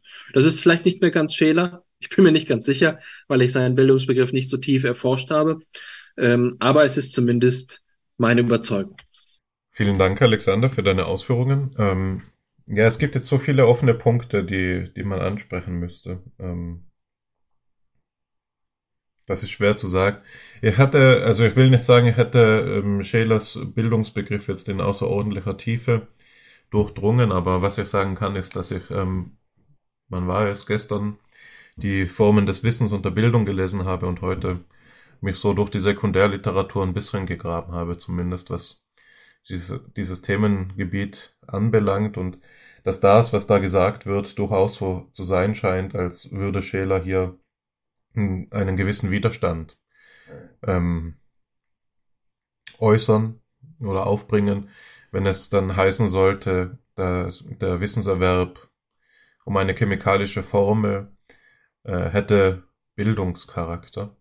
Ähm, ich denke, dass das aber trotzdem nicht ausgeschlossen sein muss, nicht wahr? Die, das, was das Bildungswissen auszeichnet gegenüber dem Herrschaftswissen beispielsweise, ist ja, dass es von der äh, äh, Umzu-Struktur befreit ist. Es geht nicht mehr um Naturbeherrschung, es geht nicht mehr um die Nutzenwertsphäre, sondern eben um, ähm, um, um personale Werte auf der einen Seite. Es geht um das individuelle Leben, um auch die eigenen Gefühlsdispositionen und so weiter. Und dass hier dieses ähm, Wissen äh, seinen Bedeutungsgehalt, wie es bei Scheler ja auch immer ist, der wird ja fehlcharakterisiert, wenn man ihn als bloßen Werterealisten ähm, darstellt, in der es so wäre, als würden die Wertsphären äh, in reiner Objektivität dastehen und es gibt eben die, die es verstehen und die, die es nicht verstehen, sondern ähm, Ingrid Wendrell-Ferran beispielsweise sagt ja, dass gerade das der Fehler ist und wir Scheler als Dispositionalisten ähm, verstehen lernen müssen, indem Wertnehmung, die ja hier der Bildung auch zugrunde liegt, ähm, ein Prozess ist, der immer, ein Akt ist, der immer sowohl vom Subjekt als auch vom äh, Objekt abhängt, also konkret gesagt von der Person und der Wertewelt. Also es ist nicht so, dass äh, jede Art Wissen für, jede, für jeden Typ Person ähm, gleich ist. Und natürlich ist das Beispiel, das du gegeben hast, des Chemikers, für den beispielsweise die kleine Frage nach jetzt genau dieser chemischen Formel den großen Unterschied machen kann, der vielleicht seine ganze Theorie falsifizieren könnte, dass das plötzlich so ist, dass es ihn ganz persönlich angehen kann, nicht wahr? Dass es ähm, auch zu einer grundsätzlichen Umstrukturierung beispielsweise seiner Forschungstätigkeit oder seiner Überzeugungsstruktur führen könnte, je nachdem, was es jetzt mit dieser Formel auf sich haben könnte. Ne? Also ich denke, dass da ähm, durchaus ein Potenzial liegt, aber dass man durch, äh, dass man doch über zumindest die, die herkömmliche Weise, Leseweise äh, des, Bildung, äh, des Bildungsbegriffs bei Scheler hinausgehen müsste, um, um das Ganze zu tun, äh, um das Ganze verständlich zu machen. Ich glaube, dass der, der Bildungsbegriff eher ähm, dass Cusinato das ganz richtig sieht, dass der Bildungsbegriff nicht so konkret gemeint ist. Ne? Also das Bildungswissen ist nicht so konkret gemeint, dass es einen überhaupt dazu in die Lage versetzen könnte, jetzt zu sagen, welche Propositionen dazu zählen und welche nicht. Das ist ja gerade der Schmäh, wenn man sagt, es betrifft die Anthropogenese und nicht den Wissenserwerb, dass diese Art Frage hier nicht mehr ähm, gestellt, gestellt wird, sondern das Wissen eben nur in Bezug auf das, was es zum Menschwerden beiträgt, ähm, reflektiert wird und insofern ja ähm, austauschbar wird. Ne? Ja bis zu einem gewissen Grad funktionalisiert wird, so könnte man es sagen. Ähm, dem, dem liegt etwas zugrunde, das auch bei, bei Cusinato sich findet. Und das geht jetzt einen Schritt weiter, in, in dem er nämlich sagt, ähm, dass die, die Wertverwirklichung in der Bildung immer zwei Seiten hat. Zum einen hat sie diesen Erkenntnis, äh, diesen, diesen Erkenntnisaspekt, in dem Wissen erworben wird. Ähm, und das ist natürlich ein zur Kenntnis nehmen der verwirklichten Werte, die bereits vorliegen. Aber es hat auch, also das ist der Realitätsmo das Realitätsmoment der Bildung, aber es hat eben auch einen, einen Idealitätsmoment, ein Idealitätsmoment, das darüber hinausgeht. Und das ist der durch die Liebe angefeuerte, äh, die durch die Liebe angefeuerte Richtung des Hinaufs, ne? die ideale Wertverwirklichung dessen, was da noch sein könnte im im ähm, Selbst, das gebildet wird oder im, in der Sache, an die man sich hingibt, beispielsweise. Also es ist hier auch ähm, darauf zu reflektieren, ähm, dass der Erkenntnisakt, der der Bildung zugrunde liegt, ja in der Schelerschen Auffassung äh, in der Liebe fundiert ist. Und das führt mich zugleich zu de, diesem Kommentar, der eigentlich etwas zurücknimmt, das wir jetzt als These vorausgesetzt haben oder der es eben weiter qualifiziert. Nämlich zu sagen, den Unterschied, den ich hier selbst angesetzt habe, zwischen einem Wissens- und einem Seinsverhältnis, kann man dann relativieren, wenn man eben sieht, dass Schelers Theorie des Wissens ja gerade eine ist, die das Wissen wiederum als Seinsverhältnis auffasst. Nicht wahr? Das, das ist ja gerade der Schmäh. Er sagt ja, die alten Theorien des Wissens sind falsch. Wissen ist weder das, was nützlich ist, wie der Pragmatist sagt, noch ist es eine bloße Adequatio intellectus ad rei, ne, also eine bloße Übereinstimmung von Denken und Sache, sondern Liebe, äh, Liebe, Wissen ist eine Form von Teilnahme und die allgemeinste und formalste Form dieser Teilhabe ist die der Liebe.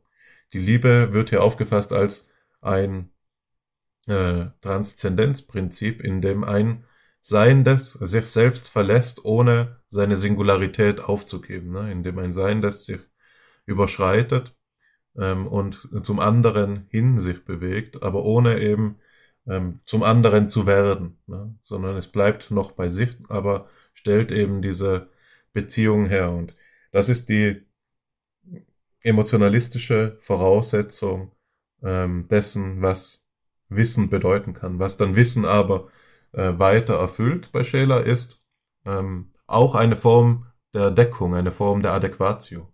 Und zwar die Deckung von, ähm, von Vorstellen und Denken. Er sagt, in der, das Wissen kommt dann zustande, wenn die Anschauungsgegebenheit, das Anschauungsbild ähm, übereinstimmt mit der Bedeutung. Ne? Also die, das ist, das ist sein Begriff des Wissens. Ja. Und jetzt wäre eben die Frage, die danach, was bedeutet das für unseren Unterschied, den wir aufgestellt haben zwischen dem Wissen als äh, der Bildung als Wissensverhältnis und der Bildung als Seinsverhältnis? Ist jetzt die Bildung als Wissensverhältnis, wenn wir es eh schelerianisch interpretieren, nicht selbst wiederum ein Seinsverhältnis? Ähm, ist das etwas, das sich widerspricht? Die Pointe wäre zu sagen, ja, gerade daraus, gerade aus diesem Gedankengang ist ja die Unterscheidung allererst entstanden. Ne? Wenn wir sagen, ähm, Bildung als Wissensverhältnis, dann müssen wir das nicht schelerianisch sagen, um den Unterschied aufrechtzuerhalten, aufrechterhalten zu können zu dem Wissen als Seinsverhältnis.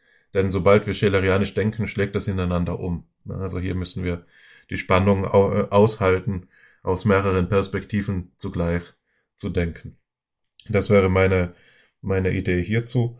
Ähm, ich habe jetzt so viele Kommentare hier noch aufgeschrieben. Einer betrifft ähm, nochmal das Universitätssystem unter soziologischer Betrachtung. Ich glaube, den stelle ich zurück, weil uns das in der Diskussion ähm, wieder auf einen Exkurs führen würde.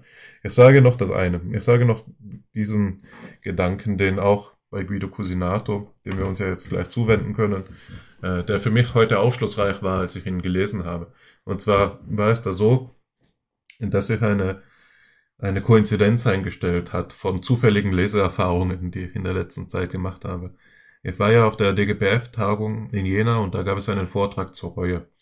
Diesen Vortrag habe ich ähm, antizipiert in Vorfreude und war dann schnell ernüchtert. Das war für mich überraschend, weil äh, vor allem dann äh, nach dem Ende des Vortrages, weil der Vortragende da gezeigt hat, dass er tatsächlich Schelers Begriff ähm, der Reue reflektiert hat in der Erstellung seines Vortrages.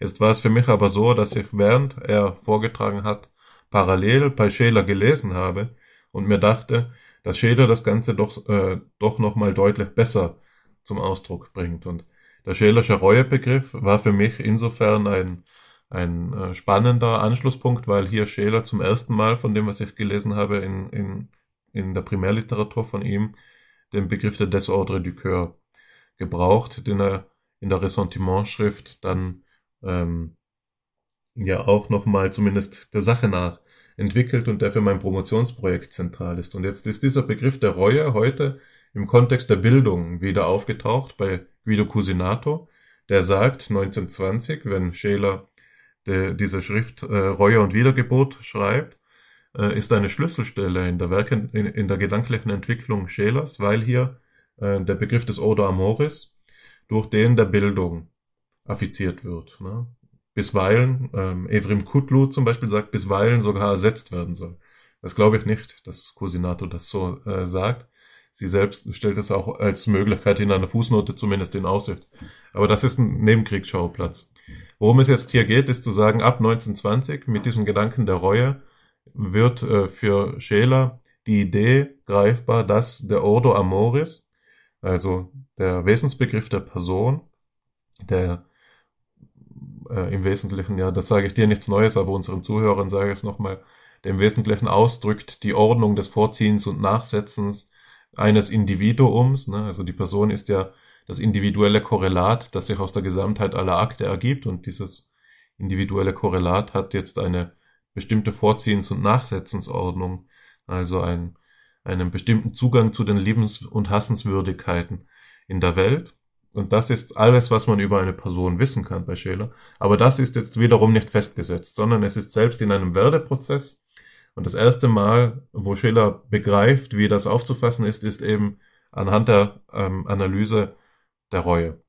Und er fasst die Reue so auf, dass in der Reue, also das verkürze ich jetzt, ähm, ich müsste den Text auch noch einmal nicht während eines anderen Vortrages, sondern in Ruhe lesen, um das Ganze nochmal ähm, besser darstellen zu können. Aber, aber der grundsätzliche Gedanke ist nicht so schwer zu greifen. Scheler, wie, wie er es häufig tut, grenzt sich von einer Reihe von Idol, Idolen ab.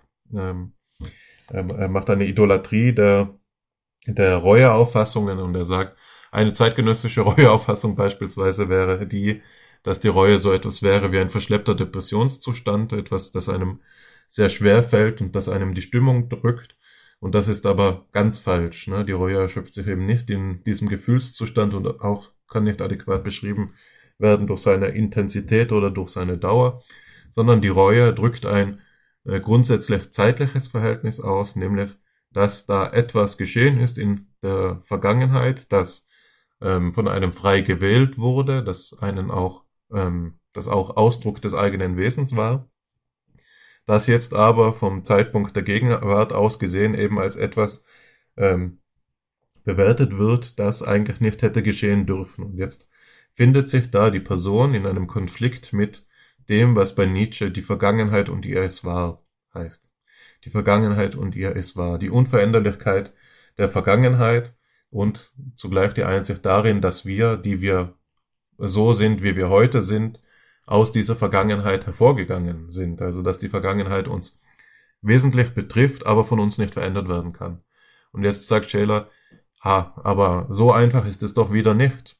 Wenn wir die, ähm, die, die Strukturanalyse unseres Gefühlslebens durchführen, sehen wir doch, dass in der Reue hier diese Zeitstruktur überwunden werden kann, dass hier diese dass äh, das Unabänderliche der Vergangenheit und ihr es war als bloß logisches Verhältnis entlarvt werden kann, aber affektiv eben dadurch überwunden werden kann, dass die Person ihr Werden und Fühlen auf eine äh, so nachhaltige Art und Weise verändert, dass sie ähm, diese, dass eben ein neuer Ordo Amoris entsteht, dass eine Wiedergeburt im Person, Person, personalistischen Sinn stattfindet. Ne?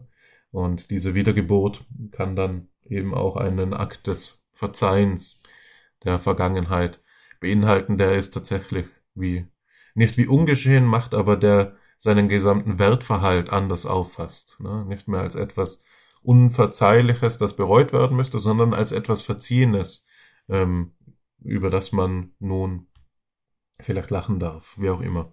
Also so spezifisch ist es dann nicht. Aber die Idee ist hier eben die, dass die Reue ein paradigmatischer Fall davon ist, dass es zu einer Veränderung, einer Restrukturierung des Ordo Amoris kommt und dass das etwas ist, diese, dieser Dynamismus und diese Restrukturierung, dass man genau durch diesen Prozess, äh, durch diesen Begriff der Bildung auffassen kann. Also genau das ist der Sinn der Bildung, wenn wir sie verstehen als Anthropogenese im schelerianischen Framework. Das ist ja Guido Cusinatos Gedanke, den ich sehr ansprechend finde und der, der glaube ich, viel Potenzial hat, um da weiteres daraus zu machen. Eine, eine Entwickl Entwicklungsrichtung deute ich an, führe ich jetzt aber nicht aus, also nicht näher aus. Ähm, du hast ja mit Florian Arnold verschiedene Begriffe der Bildung unterschieden.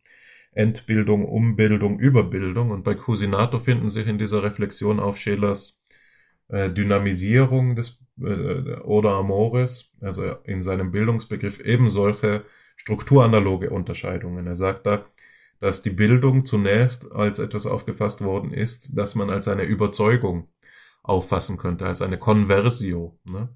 Aber dass diese Bildung eben, und das sehen wir an dann den anderen Analysen, die strukturanalog zu der der Reue sind, nämlich der des Ressentiments, eben auch schiefgehen können. Also nicht jedes jede Umbildung des Ordo Amoris ist gleichbedeutend mit einem Aufschwung, so wie wir es jetzt dargelegt haben, sondern es gibt eben auch die Möglichkeit der Verbildung, der Verblendung, das bei Scheler dann eben seinen prägnantesten Ausdruck in der Ressentimentanalyse findet, für die Cusinato das Wort Perversio wählt. Und zugleich gibt es ähm, die Gefahr der Bildung, die wir jetzt ja wiederholt als Sachorientiertheit, äh, äh unter der Sachorientiertheit aufgefasst haben, als eine, also als einen Modus, in dem der Egozentrismus überwunden wird und der einhergeht mit einer hingebungsvollen Einstellung zu den Sachen selbst, ne? also die ja auch diese Teilnahmebeziehung, die in der Liebe fundiert ist, voraussetzt. Alles das haben wir beschrieben und das bedeutet, dass eine Gefahr für diese Bildungsprozesse es ist, dass ähm, der Egozentrismus nicht überwunden werden kann, wofür das Wort Inversio steht, die Wendung hin bloß nach innen. Also hier finden sich gewisse strukturanaloge Gedanken, die man jetzt ähm, zwischen Arnold und Cusinato aufstellen könnte. Ich denke, dass der, der Schelerianische und der Heideggerianische äh, Bezugsrahmen hier wie so oft eben äh, verwandter sind, als man ähm, es von den Begriffen her zunächst vermuten würde. So, bis, ein, bis zu diesem Punkt einmal. Jetzt würde ich vorschlagen, dass wir ähm, in der Diskussion zum zum Material voranschreiten. Ich habe jetzt, da wir so viel über Cusinato gesprochen haben, das Bedürfnis auch direkt mit Cusinato einzusteigen, wenn das in Ordnung ist für dich. Sonst äh, würde das, das nur ein bisschen unorganisch nochmal übergehen zu LCS. Vielleicht finden wir ja dann noch Zeit, aber im Wesentlichen kommentiert er ja Scheler nur, während Cusinato ja eine, einen eigenen Gedanken entwickelt. Also, äh, ich lese aus Cusinatos Anthropogenese von 2015. Das ist, ähm, wenn ich es richtig sehe, ein Artikel, den er, äh, in dem er die wichtigsten Ideen seines Buches äh, zur Selbsttranszendenz zusammenfasst oder einige der, der wichtigen Ideen dieses Buches hier wiedergibt. Das ist ähm, ein von ihm selbst auf Deutsch geschriebener Aufsatz in Tauma 10, seiner, seiner eigenen Zeitschrift. Also der wesentliche Gedanke der den Cusinato hier entwickelt, ist einer, den er von einer ähm, Philosophin übernimmt, einer spanischen Philosophin, wenn ich das Ganze richtig einschätze, dass äh, die nämlich Maria Zambrano heißt und die die Idee des Hungers nach Geburt formuliert. Ich zitiere ein Sekundärzitat aus diesem Artikel von Cusinato, aus dem jetzt dann gleich das Primärzitat auch noch stammen wird. Also Zambrano schreibt, das Tier wird geboren, ein für allemal, der Mensch hingegen ist nie ganz geboren, er muss sich Mühe geben, um sich aufs Neue, um sich selbst aufs Neue zu zeugen oder hoffen, gezeugt zu werden. Die Hoffnung ist Hunger danach, ganz geboren zu werden, danach, das zu vollziehen, was wir in uns bloß als Entwurf tragen. Also der Gedanke, der hier angestimmt wird, ist einer, den ich äh, selbst im Vorhinein auch schon einmal angesprochen habe, als ich über die Weltoffenheit ähm, gesprochen habe, dieses ähm, als oder den du ja auch zu Recht als das Bindarische werde wer du bist schon identifiziert hast, eine Formulierung, die in der philosophischen Anthropologie in ganz verschiedenen weißen Varianten immer wieder auftaucht, bei Arnold Gehlen und Helmut Plessner beispielsweise dadurch, dass der Mensch nicht einfach leben kann wie die Tiere, sondern sein Leben führen muss. Also das ist der Ausgangspunkt, den Cusinato jetzt wie folgt weiterentwickelt. Ich möchte die Hypothese aufstellen, dass die wesentliche Eigenschaft, die die Person kennzeichnet, nicht die Fähigkeit ist, sich selbst als sich selbst und ihre eigenen Gedanken als ihre eigenen Gedanken zu denken, wie Baker vorschlägt, äh, sondern der Hunger nach Geburt. Die Rede ist hier nur als, ähm, als äh, Seitenkommentar noch einmal von äh, Rudolin Baker, die dieses wichtige Buch geschrieben hat, das viel rezipierte Buch zu ähm, der materialen Konstitutionstheorie, äh, in der die Idee die ist, dass immer dann, wenn ähm, ah, Lynn, Rud, Lynn Rudder Baker, nicht Rudderlin Baker, das habe ich kontrahiert, das sind zwei Namen. Genau, also die Idee ist hier die, dass es äh, äh, ontologischen Stellenwert hat, wenn eine neue Eigenschaft auftritt. Immer dann, wenn eine neue Eigenschaft auftritt, ähm, müssen wir eine neue Wesenheit anerkennen. Also wenn Michelangelo den David aus Marmor schlägt und der, wir jetzt ähm, anerkennen, dass der David in seinem künstlerischen Ausdrucksgehalt über das hinausgeht, was der Marmor selbst ist, dann müssen wir anerkennen, dass hier nach dieser Theorie der materiellen Konstitution eben etwas Neues geschaffen wurde, eine neue Wesenheit geschaffen wurde. Und Lynn Rudder Baker bezieht das jetzt eben auch auf die Person, als die, auf die Person, die durch ihre erstpersonale Erfahrungsperspektive äh, etwas darstellt, das eben nicht mit ihrem Körper identisch ist und dadurch als eigenständige ontologische äh, Entität anerkannt werden muss. Deshalb heißt ihr Buch auch Persons and Bodies. So, das ist der, der Hintergrund zu, zu diesem Namen Baker, die ähm, jetzt Cusinato reflektiert. Weiter geht's wie folgt. Die Person ist eine ontologisch neue Entität, da sie nie ganz geboren und immer wieder von einem unversieglichen Hunger nach Geburt nach vorne getrieben wird. Person ist derjenige, der Hunger nach Geburt hat und einen Raum sucht, um in der Begegnung mit der Andersheit wiedergeboren zu werden. Hinter diesem Hunger nach Geburt verbirgt sich auch die Angst davor, misslungen, deformiert oder nicht genügend geboren zu werden. Der Hunger nach Geburt und der Bildungsprozess sind eng miteinander verbunden. Nur die Person ist hungrig nach Bildung, weil nur sie ohne feste Gestalt, Bild, geboren wird. Der Hunger nach Geburt ist in Wahrheit der Hunger nach Bildung. Ein solcher Bildungsprozess liegt aber außerhalb des selbstreferenziellen Horizontes des Selbst. Um sich zu bilden, muss die Person sich selbst transzendieren, um sich in dem durch die Begegnung mit einer anderen Singularität freigelegten Raum umzubilden. Der Bildungsprozess der Person erfolgt nicht durch eine zentrische Kura Sui, die sich intimistisch um die Kultivierung der schönen Seele kümmert. Kura Sui heißt die Selbstsorge. Er gewinnt vielmehr eine kosmologische Relevanz und wird zu einer exzentrischen Kura Mundi, die in der solidarischen Perspektive der Weltoffenheit wirkt, also einer Sorge um die Welt, einer Weltsorge. Die stete Geburt der, Person ist ein ganz anderer Prozess als die Metamorphose einer Raupe in einen Schmetterling. Während diese Metamorphose schon im genetischen Code der Raupe festgelegt ist, kennzeichnet sich die stete Geburt der Person dadurch, dass sie die biologische und die kulturelle Matrix des eigenen ursprünglichen Selbst übertrifft und sich dank der Begegnung mit der Andersheit dem Unerwarteten öffnet. Um geboren zu werden und eine noch höhere Steigerung zu erreichen, muss die Person zuerst den verderblichen Teil in sich selbst sterben lassen, der in der Logik des Ressentiments und des Neides versunken ist äh, und gar ihren Tod herbeiführen kann. Ja. Äh, diese kleinen Wiedergeburten spiegeln die Übergänge von dem begrenzten Sichtpunkt des sozialen Selbst, das noch nicht in dem Bildungsprozess der Person erlebt hat, zu dem des erweiterten Selbst wieder, das die Weltoffenheit erreicht. Die Person in sich, äh, ah, die Person birgt in sich auch eine dunkle Seite, die schwarze Sonne des eigenen Egozentrismus, die die Offenheit für die Zukunft zudeckt. Die Herausbildung des Elan personnel, um den Ausdruck von Eugene Minkowski zu gebrauchen, kann nicht als eine einfache lineare Steigerung vorgestellt werden, in der das eigene Sein von einem Augenblick zum anderen der Zukunft übertragen und es sich um jeden weiteren Schritt vergrößern würde, sondern setzt die Erfahrung des Schmerzes, die Scheidung vom kontingenten Teil des Selbst voraus.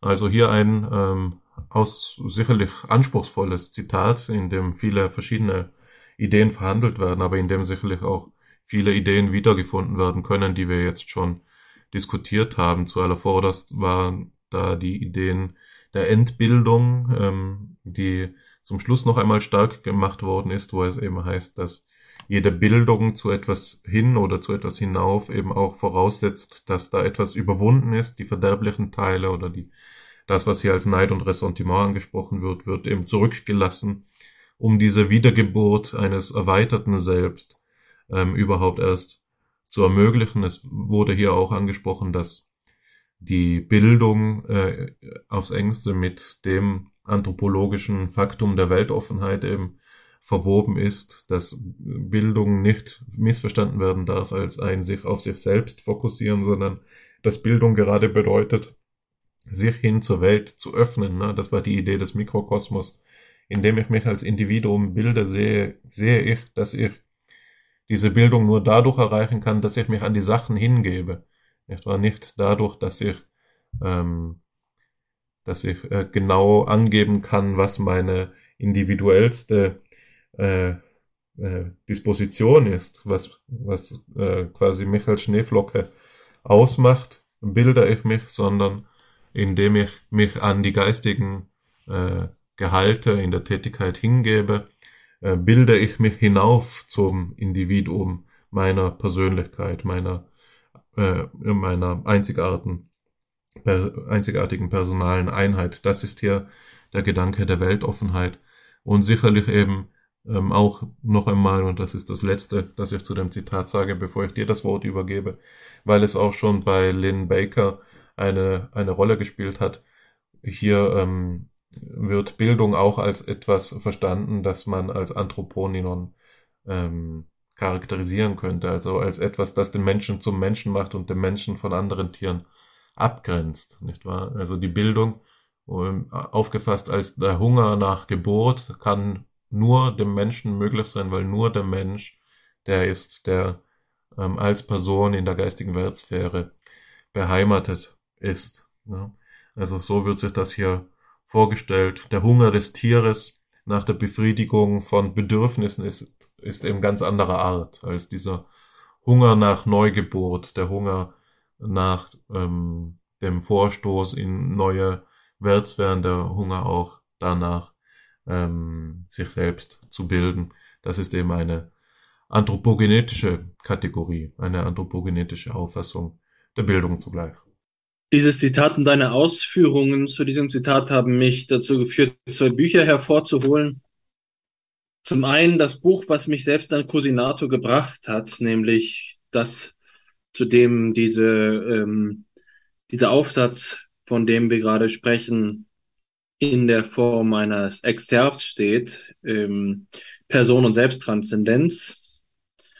Und zum anderen dann ein Buch auf Spanisch von Maria Zambrano, äh, das ich mir gekauft habe, wegen des Interesses von Cosinato an ihr. Es ist nicht das Buch, aus dem diese eine, dieser eine Ausdruck stammt, der Guido so fasziniert.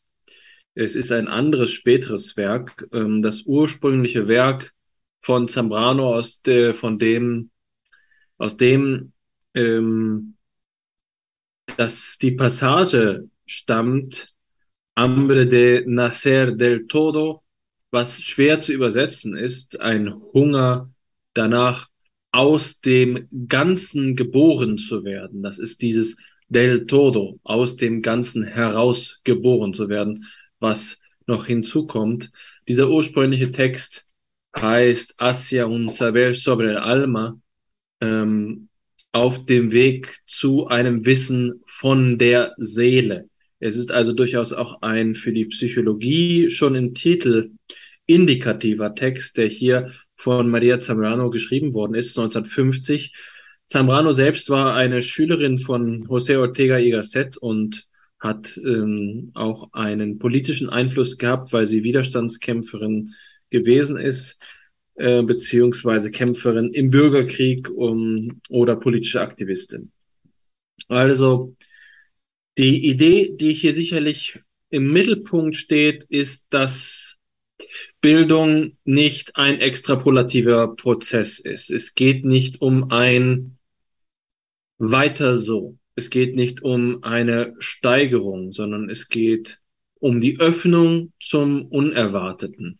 Und in dem Text, der hier die Grundlage steht, stellt, findet dieses, äh, dieser Gedanke auch nochmal einen Ausdruck, und zwar in einem Begriff, der von Guido Cosinato oft verwendet wird, und das ist der, derjenige, der Metabolisierung, der Verstoffwechselung. Er schreibt hier, wenn dem biologischen Hunger ein Metabolismus entspricht, der Zellen, Blut, Knochen und Fleisch synthetisiert, so entspricht auch dem Hunger nach Sein ein Metabolismus, der das kreative Handeln und die Bildung der Person zustande bringt. Durch diesen Metabolismus strebt das Selbst nicht danach, die eigene Grenze auszuweiten, sondern danach, sich selbst zu transzendieren. Um über die eigene ursprüngliche Grenze hinaus eine neue Positionalität einzunehmen. Dem Hunger des Geistes entspricht kein Metabolismus der Einverleibung, sondern der Metabolismus der Selbsttranszendenz. In dem von Platon beschriebenen Sprießen der Flügel ist vielleicht schon implizit der Begriff des Aufkeimens enthalten, des eine neue Gestalt annehmens beim Akt des Hinausgehens über die ursprüngliche Grenze. Das Sprießen der Flügel des Eros symbolisiert die Selbsttranszendenz. Und worin besteht das Nahrungsmittel des Hungers nach Sein, wenn nicht in dem Schönen, in der Kultur, in den Beziehungen, die man mit anderen aufzubauen weiß. Die Kurasui wird dann diese exzentrische Sehnsucht kultivieren, da sie die Blüte der Person fördert. Und in nur einem Satz schreibt er einen Absatz vorher, nur das Lieben stillt den Hunger nach Sein. Äh, eingedenk der Ausführungen, die du vorher zum Wissensbegriff von Scheler gemacht hast, sehe ich eine klare Konvergenz. Kein Wunder, natürlich ist Cosinato ein Scheler-Exeget, aber es ist doch wichtig zu sehen, dass hier die Kultivierung der schönen Seele ganz platonisch gedacht ist. Lieben ist ja bei Platon das Zeugen im Schönen. Die Schönheit hier eben schelerianisch gedacht auch eine Form von Wert, eine Hochwertigkeit, äh, die die ähm, Form der Bildung hier ausmacht. Eine Zeugung, die sicherlich mit dem Begriff Elan personell eine gute Aus, ähm, einen Ausdruck findet. Es ist eine Zeugung, die unvorhergesehen ist die sich dementsprechend auch nicht planen lässt. Und da kommen wir zu Heideggers Idee zurück, dass sich Bildung nicht so konzipieren lässt, dass wir ähm, sie an ein Ziel führen, das schon von vornherein feststeht. Denn in dem Bildungsprozess muss die Lehrerin, muss der Lehrer die Selbstentfaltung, das Sprießen der Flügel des Eros in jeder ihrer Zöglinge in jeder ihrer Zöglinge äh, ermöglichen. Das heißt, es gibt hier äh, nicht nur das Curriculum, nicht nur den curricularen Stoff als Bildungsauftrag, sondern ähm, die, die Perspektive der Selbstentfaltung. Es muss ein Milieu für Selbstentfaltung hergestellt werden. Dieses Milieu ist, das will ich nochmal wiederholen, nach meiner festen Überzeugung kein Milieu der bloßen, des bloßen Laissez-faire. Es ist ein Milieu, das Dichte, Anspannung, Konzentration, Fassung äh, schafft. Bildung ist ja, und das ist eine der Formen, die ich vorhin, als ich über das Bildnerische gesprochen habe, über das Bild, äh, über den Eidos gesprochen habe, noch nicht so klar hervorgekommen. Aber das sich bilden, und das ist klar im Bildnerischen, ist ja auch das Formen. Äh, es ist hier also eine architektonische Metapher gewählt. Und da sieht man unmittelbar, was wegen Florian Arnold ein Designforscher ist, dass in der Einbildungskraft eben auch das Gestalterische, Cusinato schrieb gerade, eine Gestalt annehmen vorliegt, das ist nicht einfach nur ein Loslassen, eine negative Freiheit, ein sich frei machen, ein ausfällig werden. Es ist keine Grenzenlosigkeit, es ist eine Transformation.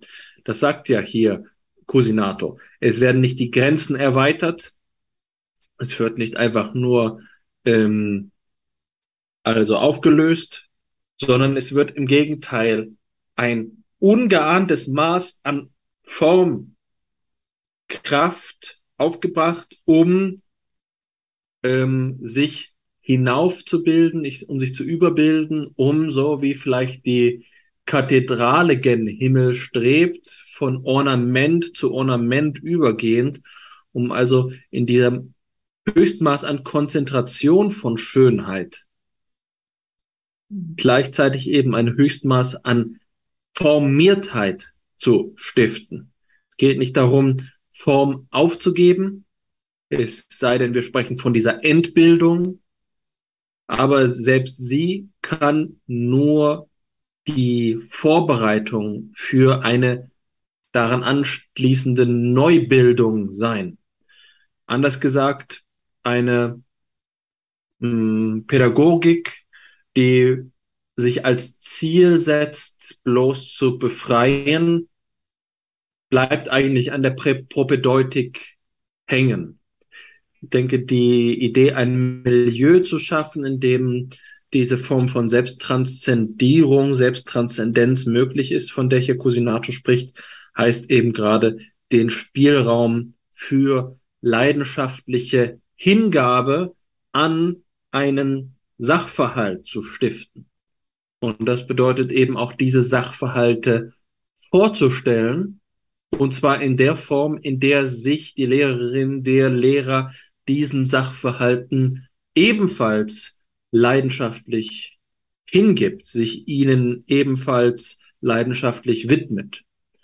Anders gesagt, es ist wünschenswert, dass unsere Mathematiklehrerinnen und Mathematiklehrer leidenschaftlich gerne in Zahlen forschen, sich danach sehnen, Sehnsucht darin zu haben, und das ist eine Kategorie, die Cusinato hier auch entfaltet, sich danach zu sehnen, den das Reich der Form, äh, das die Mathematik ist, zu begreifen. Sie nicht einfach nur als ein Mittel zu verstehen, ähm, das dazu dient, die Welt zu beherrschen, sondern sie selbst ist Faszination äh, begreift. Und das gleiche gilt für unsere Geschichts- und Geografielehrerinnen und Lehrer. Das Wunder, äh, dass die Landschaft ist, das Landschaftliche, die Ordnung des geografischen, weltlichen, irdischen Zusammenhangs, auch das kann faszinieren und Leidenschaft entfalten. Hier ist sicherlich die entscheidende vorbildliche Wirkung zu finden, dass ähm, der liebevolle Entdeckungsprozess, von dem Scheler spricht, auch für die ähm, Hingabe der Lehrerinnen und Lehrer zu ihrer jeweiligen Materie zu gelten hat. Das heißt, und das reiteriere ich jetzt nochmal, nur weil es mir wichtig ist, dass ich da hier nicht missverstanden werde. Es muss möglich sein, in solchen Kontexten sich den Sachen zu widmen, sich der Faszination der jeweils, des jeweiligen Faches, der jeweiligen Disziplin, des jeweiligen Problems, der jeweiligen Forschungsfrage zu widmen. In einer Weise, in der das Ganze eben nicht nur relevant wird, um damit etwas zu erreichen, sondern seiner selbst willen. Das ähm, ist also maßgeblich und fördert einen Umgang äh, der zu Bildenden, der sich selbst Bildenden mit den, ähm, mit den, mit der Gesamtheit aller Probleme und Gegenstände der Welt, die immer danach strebt, sehnsüchtig die Dinge zu bilden, sie selbst eben auch hier zu formen, weiterzubilden, voran zu bilden. Ähm, die Werke, und das ist ja von Ergon kommend auch ein dynamischer Begriff, die Werke ähm, fortzusetzen. Das sollte die Inspiration sein, um die es hier in der Bildung geht. Werke fortsetzen wollen, weil sie weil man sich danach sehnt, dass sie ähm, ja, dass sie gebildet werden. Hier also Bildung auch erneut in diesem bildnerischen Sinne, nicht nur diejenigen, die sich bilden, lernen an einem bloßen Beispiel, das dann überflüssig wird und weggeworfen werden kann, so wie vielleicht ein so manches Lehrbuch eines Fünftklässlers schon auf dem Altpapier gelandet ist, sondern es ist die bildnerische Gestaltung des Menschen im Vollzug der bildnerischen Wirkung auf das Werk, das sei das wissenschaftliche Werk, das praktische Werk, das Wert beliebiger Art, ähm, das hier den Bildungsprozess auszeichnet. Damit habe ich für meinen Teil hm, so manches gesagt, gewiss nicht alles sagen können. Und dieses Thema ähm, reibt auf, dieses Thema fordert heraus, dieses Thema ist, weil es so praktisch, so unmittelbar, so dringlich ist, unerschöpflich in seiner Fortführung. Aber für den Moment habe ich genug gesagt. Mir gefällt die, die Richtung, das auf ein Ende hinzuzulenken. Da du jetzt ähm, Florian Arnold diskutiert hast und noch einmal darauf abgehoben bist, wie ähm, Bildung in unserem Sinne als Anthropogenese und Bildung im Sinne der Gestaltung, im Design-Denken bei, bei Florian Arnold, der seinen Ansatz ja einmal ganz vielsagend in einem Artikel bezeichnet als morphologisches Gestaltdenken. Ne, also, das ist ja auch so eine schöne Doppelung, die Morphee und die Gestalt und das Logische und das Denken, das hier versucht wird zusammenzubringen. Ne? Und er sagt ja auch gerne, ähm, was erforderlich ist, ist immer beides. Eine neue Einbildungskraft und eine neue Urteilskraft. Nur dann kann eine Philosophie des Designs äh, möglich sein. Also die Einbildungskraft alleine ist es eben nicht und ich denke, dass du das immer wieder jetzt gut herausgearbeitet hast.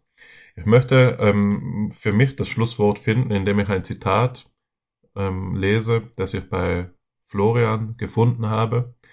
Ähm, und das, äh, das diesen Zusammenhang noch einmal pointiert. Es handelt sich um ein Zitat des Malers und des, Künstlers und des Malers Paul Klee, der sagt, der Künstler ist vielleicht, ohne es gerade zu wollen, Philosoph. So besieht er die Dinge, die ihm die Natur geformt vor Augen führt, mit durchdringendem Blick. Je tiefer er schaut, desto leichter vermag er Gesichtspunkte von heute nach gestern zu spannen desto mehr prägt sich ihm an der Stelle eines fertigen Naturbildes das allein wesentliche Bild der Schöpfung als Genesis ein. Er erlaubt sich dann auch den Gedanken, dass die Schöpfung heute kaum schon abgeschlossen sein könne. Klee bestimmt ja den Künstler als jemanden, der die Schöpfung fortsetzt. Also ganz in dem Sinne deiner letzten Ausführungen dürften wir das vielleicht so reformulieren, dass in der universitären Bildung die Lehrenden und die Lernenden eben auch diesen Schöpfungsprozess eben ihrer selbst in diesem Fall ähm, ja fortführen und eben sich auch nicht mit dem zufrieden geben, was sie von Natur aus sind, sondern sich ihrer Freiheit bedienen und sich zu dem machen, das da, und das ist die interessante Wendung, die wir jetzt ja immer wieder herausgearbeitet haben, nicht nur, dass sie sich selbst vorstellen, dass sie sich selbst einbilden, dass sie sein müssten, sondern sie machen sich auch zu dem, was durch die Sachen gefordert ist. Sie machen, äh, sie, sie schauen durch die hingebungsvolle Arbeit an den Dingen, was zu sein es wert ist, welche Formen der Menschengestalt würdig sind, um sich zu ihnen hinaufzubilden. Also ich denke, dass das für mich ein schöner einen schönen Schlussstrich setzt und das Ganze auch noch einmal ja in so einer aphoristischen, schön philosophischen Weise ähm, beendet und gerade eben durch das Aphoristische offen lässt, wie wir es ja auch zu tun pflegen hier bei FIPSI. Ja, so sei es. Äh, ich bin damit zufrieden. Äh, ich glaube, wir können diese Episode guten Gewissens Florian Arnold widmen. Ähm, es ist sein Thema, die Bildung, und äh, an ihm haben wir mit Begeisterung teil. Das ist ein wesentlicher Bestandteil einer wissenschaftlichen Karriere. Forschung und Lehre gehen Hand in Hand, fördern sich wechselseitig und sollen ständig reflektiert werden. Dazu haben wir heute einen Beitrag geleistet, geleistet und werden sicherlich auch in Zukunft wieder darauf zurückkommen. Ich bedanke mich bei dir für das schöne Gespräch und wünsche Ihnen alles Gute bis zum nächsten Mal.